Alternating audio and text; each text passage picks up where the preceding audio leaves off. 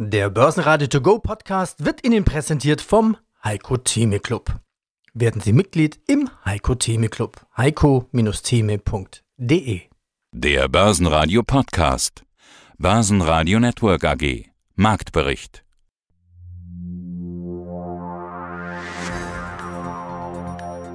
Größter DAX-Verlierer tagsüber. Glyphosat Bayer mit fast 7% im Minus und Adidas nach Rekordhoch mit minus 5,5%. Ja, hallo, Jochen Stanzl hier, CMC Markets.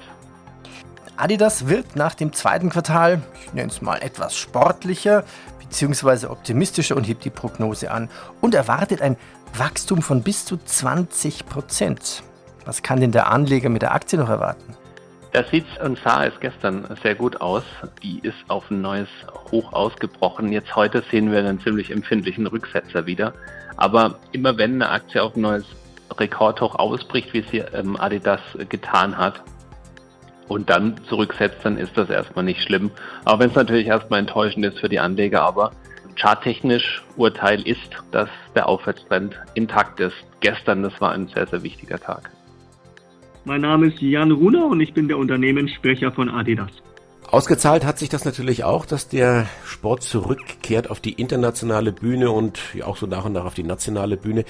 Schauen wir uns die Zahlen zum zweiten Quartal an. Gewinn 387 Millionen, eine Steigerung von über 600 Millionen, also das zweite Quartal 2020, das war negativ. Die Umsätze stiegen um 55 Prozent auf über 5 Milliarden. In Europa und Nordamerika haben sich die Erlöse sogar verdoppelt. Sind das jetzt alles nur Basiseffekte, also Rückkehr zur Normalität ohne Corona oder ist das mehr? Ja, das ist ein bisschen beides. Das ist natürlich eine Rückkehr zur Normalität, weil wir vergleichen uns ja jetzt im zweiten Quartal 2021 gegen das zweite Quartal 2020 und da waren über 70 Prozent der Läden weltweit geschlossen. Also nicht nur unsere eigenen Läden, sondern auch die Läden von unseren Sportfachhandelspartnern, also von der Intersport oder einem Footlocker. Die waren vor einem Jahr ja mehr oder weniger geschlossen auf der ganzen Welt. Also natürlich ist es ein Basiseffekt. Nichtsdestotrotz sind wir natürlich sehr zufrieden mit den Ergebnissen, die wir jetzt fürs zweite Quartal abgeliefert haben, weil wir sind um 55 Prozent gewachsen. Sie haben es angesprochen, wir sind in den USA und auch in EMEA äh, fast um 100 Prozent gewachsen, haben also dort die Umsätze nahezu verdoppelt. In einigen Kategorien wie zum Beispiel Outdoor und Fußball sind wir in der Tat über 100 Prozent gewachsen und es sind ja auch strategische Kategorien für uns. Also von daher sind wir sehr zufrieden mit unserer Entwicklung im zweiten Quartal und waren ja deshalb heute auch in der Lage, unsere Prognose für das Gesamtjahr erneut anzuheben. Also wir erwarten jetzt noch mehr, äh, was den Umsatz angeht, nämlich bis zu 20 Prozent Umsatzwachstum für 2021. Wir erwarten auch eine erhöhte Profitabilität und unterm Strich einen Nettogewinn von 1,4 bis 1,5 Milliarden Euro. Also konnten sowohl für das Ergebnis als auch für das Umsatzziel die Prognose heute erneut anheben. Und ich sage erneut, weil das konnten wir auch schon nach dem letzten Quartal. Man sieht also, unser Geschäft läuft. Es läuft ein Tick besser als erwartet, obwohl es ja durchaus auch Herausforderungen gibt für die ganze Branche. Jetzt mit der Prognose, das ist natürlich schön, wenn man kommunizieren kann, wir haben die angehoben, aber ich habe mir das mal genauer angesehen. Äh, vorher war Umsatz hoher 10% Bereich, also das ist für mich irgendwo, keine Ahnung, 19%. Jetzt Umsatz sagst du bis zu 20%, also da ist nicht so sehr viel Marge gut, die war vorher 9 bis 10%, war das hier jetzt 9,5 bis 10%. Erinnert mich so ein bisschen an Sergei Bubka, äh, der hat die Weltrekorde auch immer zentimeterweise gesteigert. Ja, das ist ja ein, das ist ja ein lustiger Vergleich, ein schöner Vergleich. Aber letztlich zeigt es doch nur, dass unsere Industrie kerngesund ist und dass auch die Nachfrage nach unseren Produkten sehr, sehr groß ist, dass die Marke angesagt ist und das wollen wir natürlich ausnutzen. Und so werden wir unter dem Strich für Adidas ein sehr erfolgreiches Jahr 2021 haben. Aus dem Börsenradiostudio heute Peter Heinrich. Die Gewinn- und Verlierer halten sich im DAX in der Waage. Der DAX schloss mit plus 0,33% bei 15.744 Punkten. Der MDAX plus 0,7% bei 35.727 Punkten. Die Deutsche Post. Wenn es klingelt, das ist oft die Post natürlich. Die Post im Paket Boom. Der Konzerngewinn hat sich auf 1,3 Milliarden Euro mehr als verdoppelt. Ist das bei der Aktie auch noch drin? Die Post hat wie viele Aktien letztes Jahr im Frühjahr einen Boden ausgebildet und technisch ist da jetzt die volle Auffächerung hat da stattgefunden bis in den Bereich von 60 Euro ungefähr. Und da sehen wir jetzt, dass so eine Konsolidierung seit Mitte Juni da ist. Und jetzt ist es wichtig, genau diese Konsolidierung auseinanderzunehmen. Und da spielen zwei Kurse eine Rolle. Das Tief vom 19. Juli, das liegt bei 56,72 und das Hoch vom 23. Juli, das liegt bei 59,37 Euro. Jetzt wäre der bärische Verlauf, dass wir jetzt unter dem Tief vom 19. Juli schließen. Das wäre quasi eine Trendwende und könnte eine Korrektur mit sich bringen. Wenn das äh, vermieden wird und da kein Tief kommt und wir dann eben über dem Hoch vom 23. Juli schließen, wie gesagt, das sind die 59,36 Euro, dann könnte der Trend sich nach oben tatsächlich nochmal fortsetzen. Und wir sind gerade so ja, an der unteren äh, Begrenzung von dieser spannenden Entscheidung ist hier noch nicht gefallen, aber diese Konsolidierung kann bullisch und kann bärisch sich entwickeln, je nachdem, welche der beiden charttechnischen Bedingungen als nächstes erfüllt werden. Ja, stellen Sie sich schon mal drauf ein, heute wird es etwas länger. Sie hören auch meine Kollegen Andreas Groß und Sebastian Leben. Heute ist ein Berichtsdonnerstag mit Zahlen von Siemens, Lufthansa, Hannover Rück, BayWa und noch weiteren 48 Firmen aus der DAX-Familie. In den Interviews heute BayWa im Halbjahr 2021 mit Rekordgewinn, CFO Andreas Helber. Ufuk Beudak von Lois. Wir haben mehrere Quartale vor uns, in denen die Unternehmen die Gewinne steigern können. Wie schon gehört, Adidas-Sprecher Jan Runer und die Marke ist angesagt. Hannover Rück bestätigt die Jahresprognose und CFO Junghöfel sagt, Schäden für die Flutkatastrophe sind im Budget für Q3 mit dabei. Frank Benz, Vermögensverwalter, sagt, wir haben Verantwortung für unsere Kunden. Aus diesen fünf Gründen kaufen wir keine chinesischen Aktien. Thomas Timmermann würde mir wünschen, dass die Deutschen wieder die Aktie entdecken, statt Strafzinsen zu zahlen. Jochen Stanzel mit Chartanalysen zu DAX, Adidas, Post, Lufthansa, Bayer, Siemens, Ausbruch und Conti und noch mehr. Zudem der Vorstand von Alzchem. Mein Name ist Thomas Zimmermann, ich bin CEO bei Tim Invest. Oft hört man ja, Aktien sind zu teuer geworden. Das ist alles so heiß gelaufen. Wir sind also mittendrin in der schönsten Bewertungsdiskussion, gucken dann auch irgendwo nach vorne. Wie findet man eine vernünftige Bewertung für Aktien, wenn wir uns jetzt anschauen? Wir sprachen ja zu Beginn dieses Interviews über das Thema Bilanzsaison und das sieht ja eigentlich ganz ordentlich aus. Aber bleibt das dann auch ordentlich? Bleiben die Bewertungen gerechtfertigt, will ich mal ganz vorsichtig formulieren? Also grundsätzlich muss man sagen, die US-Märkte sind wesentlich höher äh, bewertet als die europäischen Märkte. Also rein von der fundamentalen Bewertungsseite haben die europäischen Märkte sicherlich noch sehr viel mehr Potenzial nach oben und man kann nicht sagen, dass die europäischen Märkte jetzt überbewertet sind. Bei den amerikanischen Märkten ist es schon auf Niveaus, die historisch recht hoch sind. Ob die Gewinne so in Zukunft fortzuschreiben sind und diese Bewertungen gerechtfertigt sind, das hängt natürlich von den Gewinnerwartungen und auch von der Zinspolitik ab. Im Moment sieht es aber nicht so aus, als ob sich da kurzfristig groß was ändern würde. Insofern geht dieser verlangsamte Bullenmarkt einfach weltweit zurzeit weiter und das ist ja auch schön für Aktienanleger, denn die können sich zum Beispiel jetzt in dieser Woche über ein neues Allzeithoch im Stocks Europe 600 freuen. Das sind immerhin die 600 größten Unternehmen Europas. Ich finde, das sollte man nicht kleinreden, das ist nicht überbewertet, sondern das ist einfach schön. Und by the way, der Stock 600 ist jetzt dieses Jahr gestiegen um die 17 Prozent der S&P, über den ja alle immer reden und der ja auch von den Tech-Werten extrem inzwischen unterstützt wird, ist auch nicht mehr als 17 Prozent gestiegen dieses Jahr. Also Europa ist zu einer wirklich tollen Alternative zu den Vereinigten Staaten geworden. Über die chinesischen Märkte, die im Minus sind zurzeit, äh, wollen wir erst gar nicht reden. Doch, ich finde, wir, wir sollten das tun, gerade wenn wir den Blick nach vorne wagen. Äh, Sie hatten ja zuletzt die Situation in China sehr kritisch bewertet. Ähm, nicht nur eine Momentaufnahme nach dieser ach so plötzlichen Regulierungswut. Sie hatten gesagt, China hat ein ganz anderes Problem. Die haben ein grundsätzliches Problem. Welche Probleme hat der Motor Weltkonjunktur? Stottert er? China ist schon das ganze Jahr eigentlich ein bisschen schwächer unterwegs auf der Fundamentalseite. Ich gucke mir immer gerne die Fahrzeugabsätze an, weil das immer so ein sehr guter Maßstab ist für die Kauflust in China. Und da waren zum Beispiel die letzten Zahlen im Juli schon wieder minus 14 Prozent gegen Vorjahr. Da kann man nicht gerade von einem konjunkturellen Boom nach Covid sprechen, sondern nein, da ist der Motor etwas in Stottern gekommen. Jetzt kommt noch Covid dazu. Dann kommt noch die ganze Regulierungsthematik dazu. Und wir sehen es einfach an den Aktienmärkten. Die sind angeschlagen, die sind im Minus, die haben gar keine Performance dieses Jahr, kämpfen drum frühestens jetzt um eine Bodenbildung. Und das beeinflusst natürlich auch deutsche Unternehmen, die in China unterwegs sind, zum Beispiel die Automobilkonzerne VW, Daimler, BMW, haben Großteil ihres Absatzes in China. Und das beeinflusst natürlich auch deren Gewinnaussichten für die nächsten Jahre. Und das wiederum beeinflusst den DAX. Und das erklärt vielleicht, warum der DAX dieses Jahr gerade mal 14 Prozent im Plus ist, aber der viel breitere Stock 600 über 17 Prozent im Plus ist. Das heißt, der ist relativ schwach im Moment gegen den europäischen Leitindex. Merck hat den Nettogewinn mehr als verdoppelt und die Prognose erhöht. Zeigt sich das auch in den Aktien? Ja, Vollgas aufwärts, 4,7 Prozent nach oben.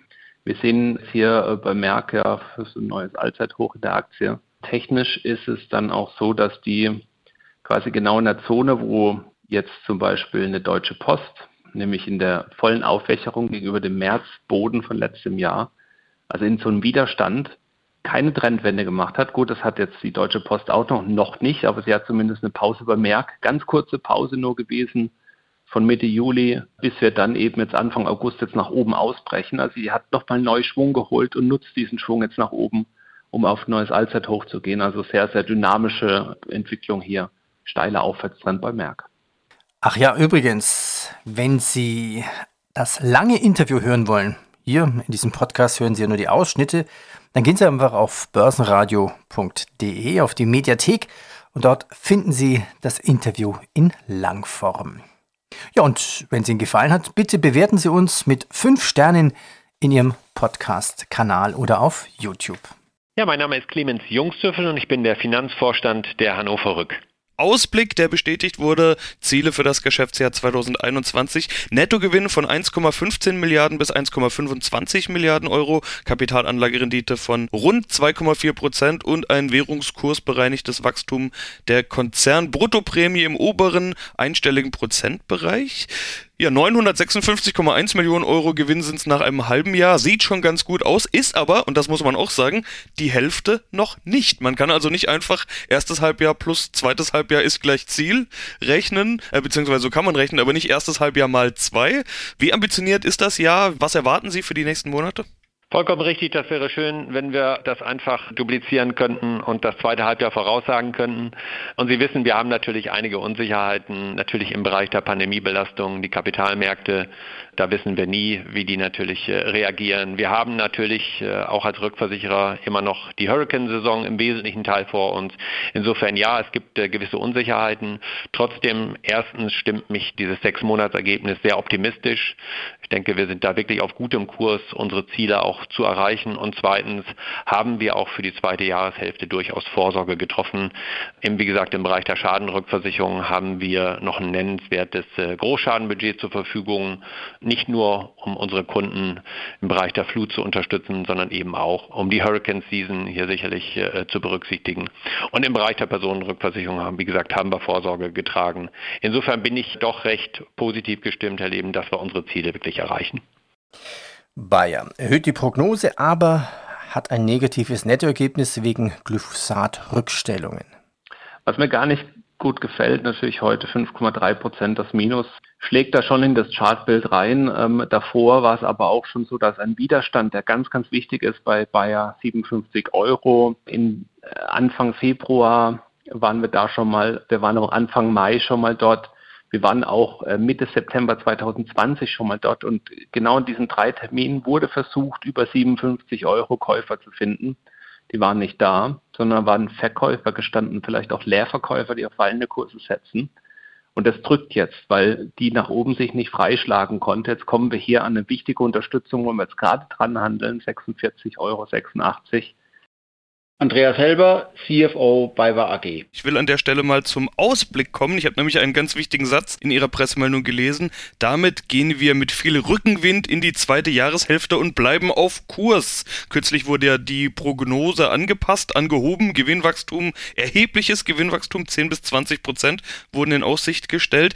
Dieser Rückenwind, der scheint ja zu bleiben, der scheint Sie zu tragen. Wie optimistisch sind Sie für dieses Jahr? Wird es ein Rekordjahr? Wir sind beim nächsten Superlativ relativ. Ich gehe davon aus, dass es eins wird, sonst hätten wir diese Meldung auch so nicht gemacht. Wir haben uns ja auf die Vorjahreszahl bezogen, was die Ergebnissteigerung anbelangt. Die BayWa gibt traditionell keine konkrete Zahlen Guidance. Das haben wir überall und immer wieder publiziert. Nichtsdestotrotz haben wir auch im Geschäftsbericht diese qualitative Guidance gegeben und sie lautete äh, Anfang des Jahres, als der Geschäftsbericht abgefasst wurde, eine moderate Steigerung. Das ist so bis fünf Prozent. Das war so eigentlich das, was wir gesehen haben. Es ist bei der BayWa auch unüblich, eine Ad-Hoc-Meldung mit einer Prognose Prognosenerhöhung herauszulegen. Insofern können Sie ja sehen, dass wir ich will nicht sagen, es wirklich ernst meinen, sondern wirklich davon ausgehen, dass uns das trägt. Nun wurden wir heute Morgen in verschiedenen, auch bei den Analystenkonferenzen gefragt, dann, das ist ja immer so etwas digital auch, erstes Halbjahr 144 Millionen mal zwei bedeutet 288, ihr müsstet doch weit drüber liegen. Bedeutet das, dass das rote Halbjahr schlechter wird? Das will ich nicht sagen, aber es ist auch einfach auch zu einfach jetzt mal zwei und dann hat man das Ergebnis. Da sind Unwägbarkeiten, da sind Imponenten Ponderabilitäten drin, die man beachten muss. Aber wir glauben, dass wir eine gute Basis gelegt haben. Wir werden sicherlich auch noch ein gutes drittes Quartal haben, aber entscheidend natürlich auch, was macht die Ernte, wie kommen die Bestände rein, welche Qualitäten haben wir, was wird heuer noch vermarktet, was geht ins nächste Jahr hinein. Die Umfeldfaktoren sind gut, auch für den Bereich Bau. Hier das Thema Lieferengpässe ebenso wie in der Landtechnik. Der internationale Handel da bin ich zuversichtlich optimistisch, der wird weiter stabil wachsen können, ebenso auch wie unser Obstgeschäft. Insofern glaube ich, wir haben gute Umfeldfaktoren und jetzt wollen wir mal sehen, wo wir am Ende des Tages rauskommen. 10 bis 20 Prozent Steigerung gegenüber dem Vorjahr, das ist ja auch schon eine schöne Ergebnissteigerung insgesamt. Bezogen auf die 215 Millionen, die wir im letzten Jahr haben, kann ja jeder selber rechnen. Conti, der große Autozulieferer. Irgendwo zwischen, ja, schon wieder Erholung nach Corona, aber zwischen Chip-Problemen. Ja, es ist wirklich interessant. Die Zusammenfassung, die du jetzt fundamental gerade genannt hast, spiegelt sich eigentlich auch im Chartbild wieder. Es sieht irgendwie nicht so schlimm aus, ist aber auch nicht dynamisch aufwärts. Also wir haben seit November letztes Jahr so eine breite Seitwärtsbewegung zwischen 110 und 130 eine Richtung ist da nicht da. Grundsätzlich übergeordnet ist der Aufwärtstrend intakt, das kann man vielleicht sagen. Aber das ist ein flacher Aufwärtstrend. Da braucht man Zeit und Geduld. Guten Morgen, mein Name ist Ufuk Beudak. Ich bin Vorstandsvorsitzender der Leus AG, einer Aktiengesellschaft aus Frankfurt, die sich auf die Fundamentalanalyse spezialisiert hat. Und das bedeutet, auch Sie beschäftigen sich heute ausführlich mit der Berichtssaison. Die ist wohl Top-Thema des Tages. Berichtsdonnerstag mit einer wahnsinnig langen Liste an Unternehmen. Und das zieht sich ja auch schon durch die vergangenen Wochen. Die großen Namen waren alle schon dran oder kommen in nächster Zeit. Vor der Berichtssaison hatten Sie uns gesagt, das wird eine sehr spannende Bilanzsaison, weil die Erwartungen hoch sind und die Vergleichsbasis sehr niedrig. Wie gut gefällt Ihnen denn, was bisher gekommen ist? Wurden die hohen Erwartungen aus Ihrer Sicht erfüllt? Also ich muss en gros sagen, dass mir die Berichtssaison schon gut gefällt, da die guten Unternehmen tatsächlich signifikante Gewinnausschläge zeigen konnten. Die Vergleichsbasis im letzten Jahr war natürlich auch niedrig. Das Q2 war gebeutelt von all diesen globalen Lockdowns, sodass logischerweise ein Gewinnanstieg zu erwarten war. Allerdings haben wir in der Breite bei den Unternehmen eine gewisse Dynamik identifiziert, dass man ganz klar sieht, wie sie an ihren Kosten gearbeitet haben, wie sie effizienter und produktiver eigentlich aus der Krise gekommen sind. Und jetzt ist es soweit, dass die Umsatzentwicklung nachzieht. Das heißt, auch die Welt ja eigentlich wieder bereit ist zu konsumieren und die Weltwirtschaftswachstumszahlen nach oben zeigen. Und dementsprechend haben wir diese Gewinnanstiege. Wenn wir aber den Gesamtmarkt anschauen, dann ist da in den letzten Wochen nicht allzu viel passiert. Man hat auf Q2 gewartet, um die nötigen Impulse zu bekommen, um sich auch bestätigen zu lassen, dass der Anstieg, den die Börse vorweggenommen hat, jetzt auch fundamental untermauert ist. Irgendwie bewegt sich der Markt ja nicht besonders. Ist da doch Enttäuschungspotenzial oder ist das vielleicht einfach jetzt diese klassische Sommerzeit, Urlaubssaison, Saisonalität, wie man es halt auch immer nennen mag? Die Börse ist ja immer der Wirtschaft eigentlich Monate voraus. Das heißt, wir haben, wenn wir uns zurückerinnern, das erste Halbjahr in diesem Jahr war geprägt von zweistelligen Aufschwüngen bei nahezu allen Indizes und dementsprechend war die Erwartungshaltung zur Berichtssaison ja auch einigermaßen hoch. Sie sagen, die Aktien steigen nicht weiter. Allerdings sind sie auch nicht gefallen. Das heißt, wir könnten sagen, der Markt hatte einen einigermaßen guten Blick auf die guten Zahlen, die kommen sollten.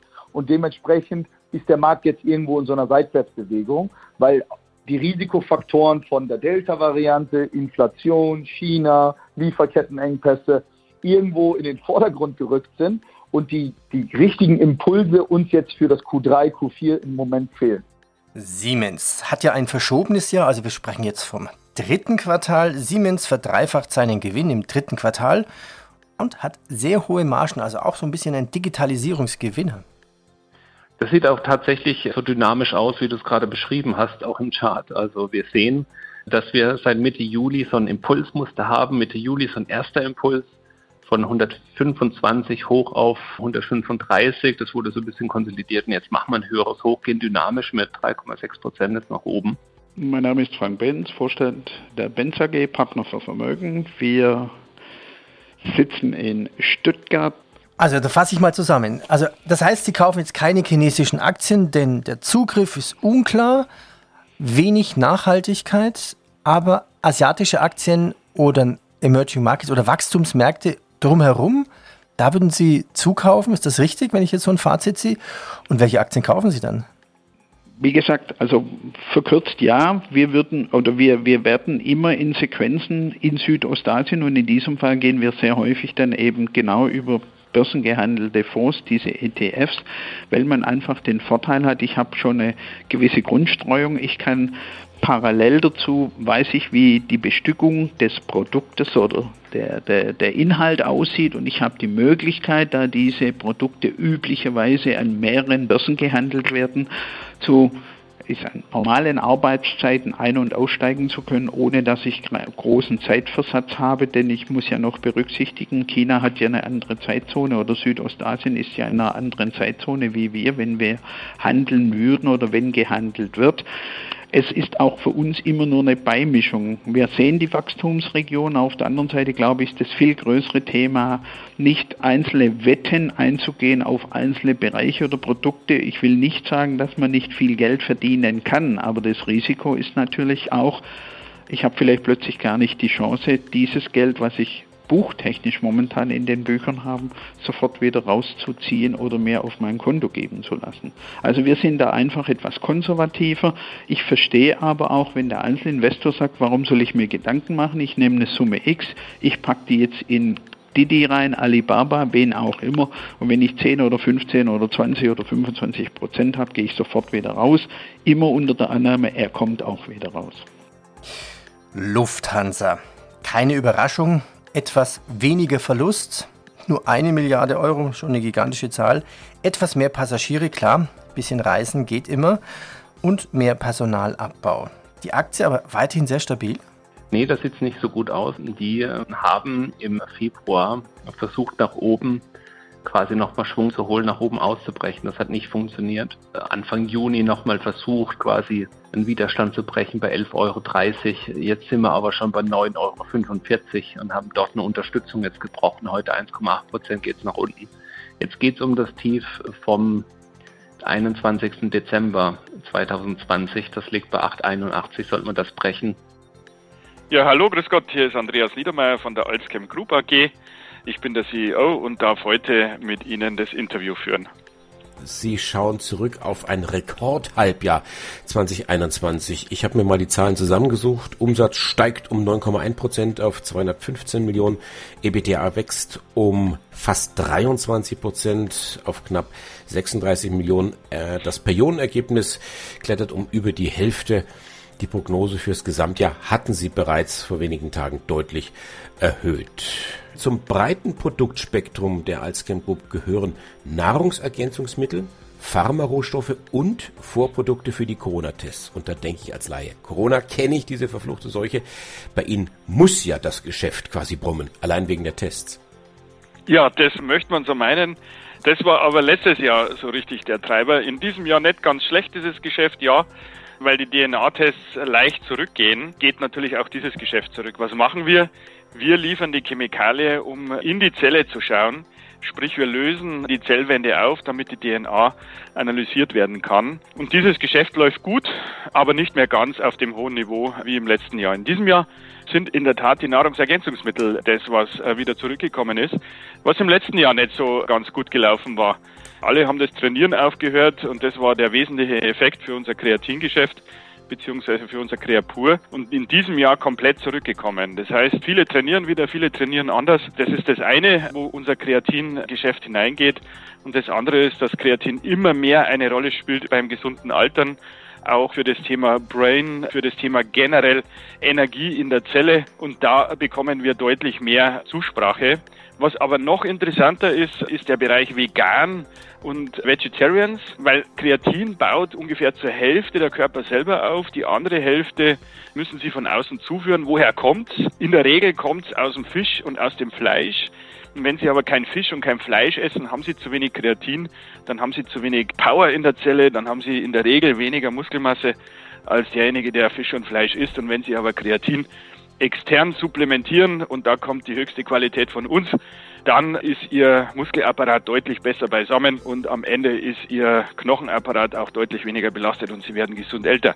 Und das ist ein Trend, wo immer mehr Kreatin reingeht. Und das führte sogar dazu, dass wir jetzt entscheiden durften, unsere Kapazitäten im Kreatin deutlich auszubauen. Und noch ein Blick nach Wien. Der ATX TR, also Total Return, steht bei 7102 mit plus 0,2 Prozent. BlackRock verschiebt die Rückkehr in die Büros aufgrund der Sorgen wegen der vierten Delta-Variante bis Oktober. Also impfen, impfen, impfen, bis das der Arm schmerzt. Und was gab's sonst noch?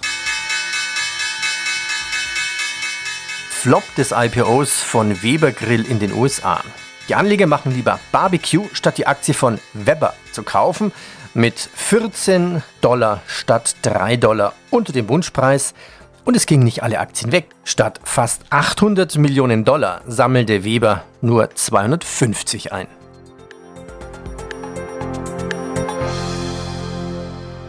Börsenradio Network AG Marktbericht Der Börsenpodcast Der Börsenradio To Go Podcast wurde Ihnen präsentiert vom Heiko Theme Club.